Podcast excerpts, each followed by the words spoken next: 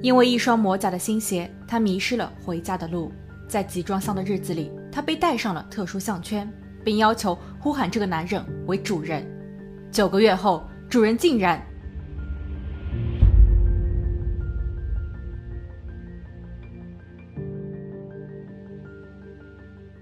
哈喽，大家好，我是鬼灵异。二零一三年十月九日，距离阿比十五岁的生日还有三天，他有一些激动，因为母亲答应过他。可以在家中举办一场派对。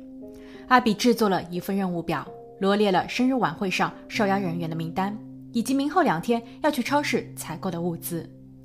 当天放学后，阿比独自一人走出学校。他的家距离学校不远，他已经习惯了步行回家。每一天的回家路上，他都会与男友吉米互发短信。这一天下午两点五十三分，阿比发送了一个爱心的表情给吉米。她从来都不会掩饰自己对男友的喜爱，但十四分钟后，下午三点零七分，在离家不到一英里的地方，阿比的手机信号突然中断，他就像是人间蒸发一般，没有留下任何的简讯。阿比的母亲立刻沿着阿比回家的路线去了学校，还给附近的医院拨打了电话，但没有人知道阿比的下落。晚上七点，母亲报案。由于阿比居住的地方位于新罕布什尔州的北康威，一个坐落在群山和森林中的美国小镇，这里属于美国最安全的地方之一，所以阿比的突然消失惊动了整个城镇。警方连夜出动，挨家挨户的敲门和查找。但三天过去了，阿比依旧下落不明。总检察官、联邦调查员、州级和地方级的警员齐齐出动，新闻报纸的头条也都换成了阿比的失踪信息。阿比的母亲在面对媒体采访时大声哭泣，她求女儿一定要平安归来。家里的冰箱中还放着她最喜欢的生日蛋糕。此时，有人开始质疑：如此兴师动众的寻找阿比，却没有任何的结果，有没有一种可能是阿比故意在躲避？阿比是高一的新生，这个年龄段的孩子非常叛逆。阿比正在恋爱，会不会是因为阿比怀孕了，然后又躲了起来？不过，警方很快就澄清了这一点。根据调查，阿比虽然外向，但在家里非常懂事。阿比的父母早就离异，阿比跟着母亲和姐姐居住。不过，作为护士的母亲非常忙碌，她没有更多的时间来陪伴女儿，所以阿比特别珍惜，也非常重视这个特殊的小家。阿比对母亲从不隐瞒什么，哪怕是早恋，他也是第一时间向母亲解释。但阿比从来都没有说过。她和男友间发生过什么？阿比的家人相信，在这一方面，阿比会有分寸。况且，阿比的男友也否认了怀孕一说。警方通过调查校园内的监控视频，看到了阿比离校前的画面。她背着一个小包，看上去很自然。而在阿比的家里，她的衣服、裤子、日用品和存款一样都不少，所以没有迹象表明她想要离家出走。二零一三年十一月六日，阿比失踪近一个月，依旧没有任何的线索或目击者。阿比失踪事件也不再是社会热点，唯有母亲的日思夜想。母亲本身就患有心脏病，所以她已经申请了休假，但她每天还是会跑到大街上看看女儿是否有回家。这一天，她打开了自家的信箱，里面有二十多封信，而其中的一封竟然是阿比的亲笔信。上面写道：“亲爱的妈妈，我想你，我爱你。很抱歉我会这样离开。我看到了新闻中的你，我想告诉你，请放心，我还活着。但我不能告诉你我在哪里。”母亲立马把信件交给了探员。探员在看后觉得很奇怪，这封信究竟是谁投递的？书信的日期是十月二十三日，但信件却是在十三天后被放入信箱的。由于上面没有邮戳，所以可以猜测是阿比本人或是作案人投放的。那目的呢？仅仅是为了告知家属阿比还活着吗？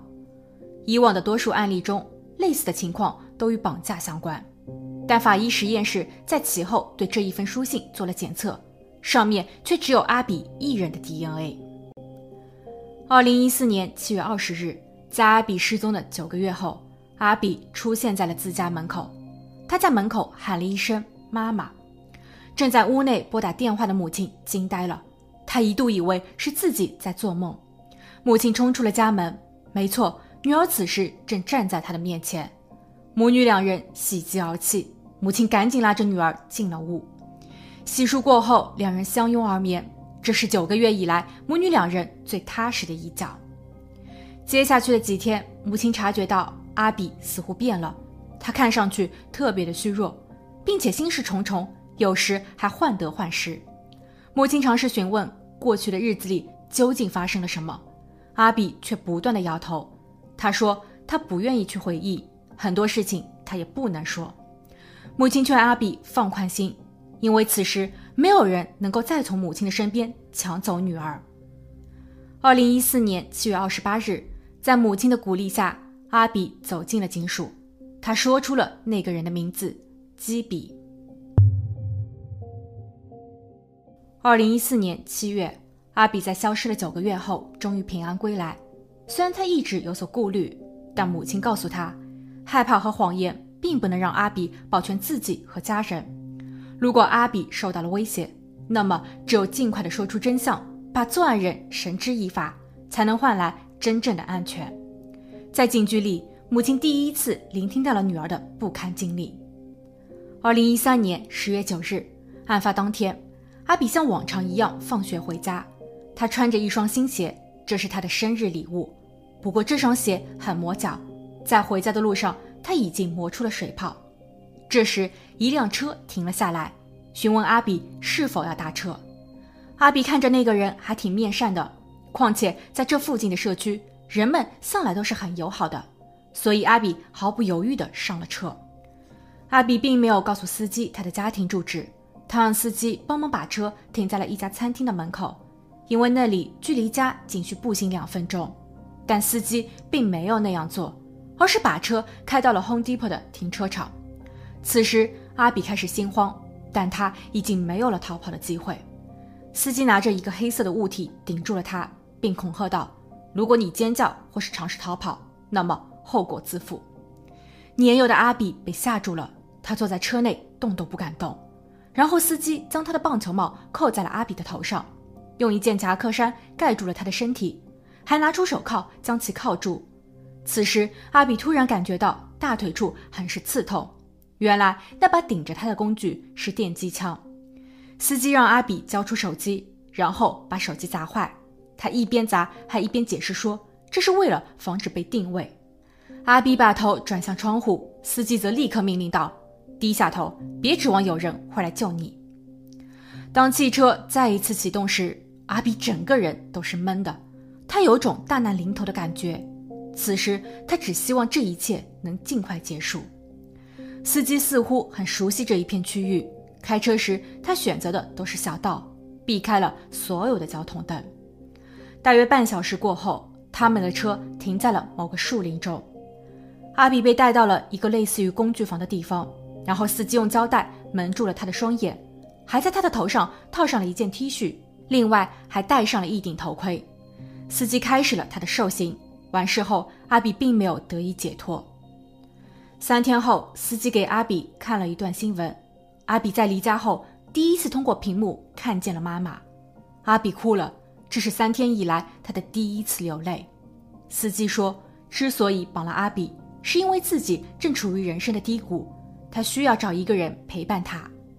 阿比求他放他回家，他保证不会告诉任何人这件事情，但司机并不同意。他只是说，阿比可以写一封家书报个平安。阿比意识到，这可能是他向外界求助的唯一机会，所以他老老实实的写下了正文，然后用指甲在信封上面刻下了单词 “help”。但这一大胆的行为很快就被揭穿了。司机发现了这个暗号，他用电击工具惩罚了阿比。让阿比没有想到的是，这位司机竟然又给了他第二次机会。不过这一次，阿比只敢写下司机所规定的内容。阿比说，在他被关的日子里，他根本不清楚自己在哪里，似乎每隔一段时间，司机都会把他带到一个新的地方。司机时常会外出，但他每一次离开前，都会对阿比五花大绑，并塞住阿比的嘴巴，然后开启音响播放重金属音乐。这样即便阿比可以尖叫，也没有人能够听得到。为了不让阿比上厕所，司机给他穿上了成人尿布。只有在司机回来后，阿比才可以被松绑。但随之而来的又是司机的手刑。再后来，司机在阿比的脖子上套上了特殊项圈，并要求阿比称呼他为主人。司机还会给他服用一些违禁品。服用过后，司机的兽性更加疯狂。阿比不确定自己在这个狭小不见天日的空间中煎熬了多久，只是到了后来，司机对他似乎产生了特殊的情谊。他告诉阿比，这个门上有个机关，如果不小心触发了机关，整个屋子就会着火。阿比说他是不会逃跑的。此时，阿比甚至还留意到了司机眼神中一闪而过的温柔。为了能够继续生存下去，阿比变得无比的顺从。他慢慢成为了一位聆听者。司机会告诉阿比外面所发生的事情，偶尔也会聊一聊自己的过去。例如，他把阿比带回家后，因为服用违禁品被警方抓到，罚款四百美元。司机曾在高中时因为一个女人被关入牢房，那个女人给他写了五十多封情书。不过，当司机表示同意，并想要与女人进一步发展时，女人却不但否认了自己写过情书，还反告司机对其骚扰。司机非常生气，并对这个女人大打出手。最终，司机因为动粗被判入狱四十二天。司机觉得他自己是冤枉的，但警方为了让他招供，把胡椒粉喷在了他的脸上。司机说，从那以后，他就一直处于极度的不安状态。甚至还有了轻生的念头，他被送往了精神病医院，并在那里完成了四十二天的监禁。这段经历太过痛苦，他也由此彻底改变。司机还告诉阿比，他现在正在考虑制作假币，他需要阿比的帮助。阿比知道这是在犯法，但为了寻找逃跑的机会，他必须迎合他。在得到了司机的信任后，司机偶尔还会拿一些书籍给阿比看。某一天，阿比在一本烹饪书上看到了一个名字“基比”。当阿比念出它时，司机显得非常的惊讶。二零一四年七月二十日，作案人基比很是慌乱，他跑进了阿比的集装箱，给他松绑，还给他穿上了外衣。他说他要带着阿比离开这里。坐在车内的阿比发现车子距离他的家越来越近，在距离阿比家大约一英里的地方。作案人基比停下了车，然后他对阿比说：“滚出去！”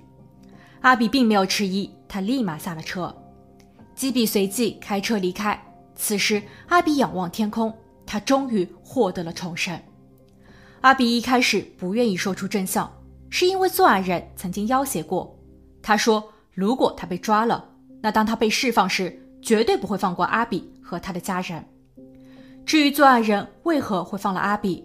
阿比猜测说，这可能是因为自己攻破了作案人的心理防线，通过伪装得到了作案人的信任，从而让他逐渐放松警惕，甚至到了最后，阿比已经成为了作案人无话不谈的朋友。那么，事实只是如此吗？二零一四年七月二十九日，在阿比到警局报案的一天后，警方成功捕获了三十三岁的作案人基比。基比是一名枪械机械师，他从高中起就喜欢捣鼓这些东西。由于性格内向，甚至有些野蛮，他没有朋友。基比住在距离受害者阿比的家三十英里外的地方，他家的院子中摆放着一个海运集装箱，集装箱被改造过，分隔成了几间房间。作案人基比把他心爱的武器收藏于此，但当他绑了阿比后，这里成为了阿比的监禁屋。其实，在过去的九个月中，警方曾来到过这里。事情发生在二零一四年的三月，也就是阿比失踪的五个月后。作案人基比因为服用违禁品发生了交通事故，他不愿意赔钱，于是他尾随被撞的车辆，并擅自闯入了车主的公寓，对车主大打出手。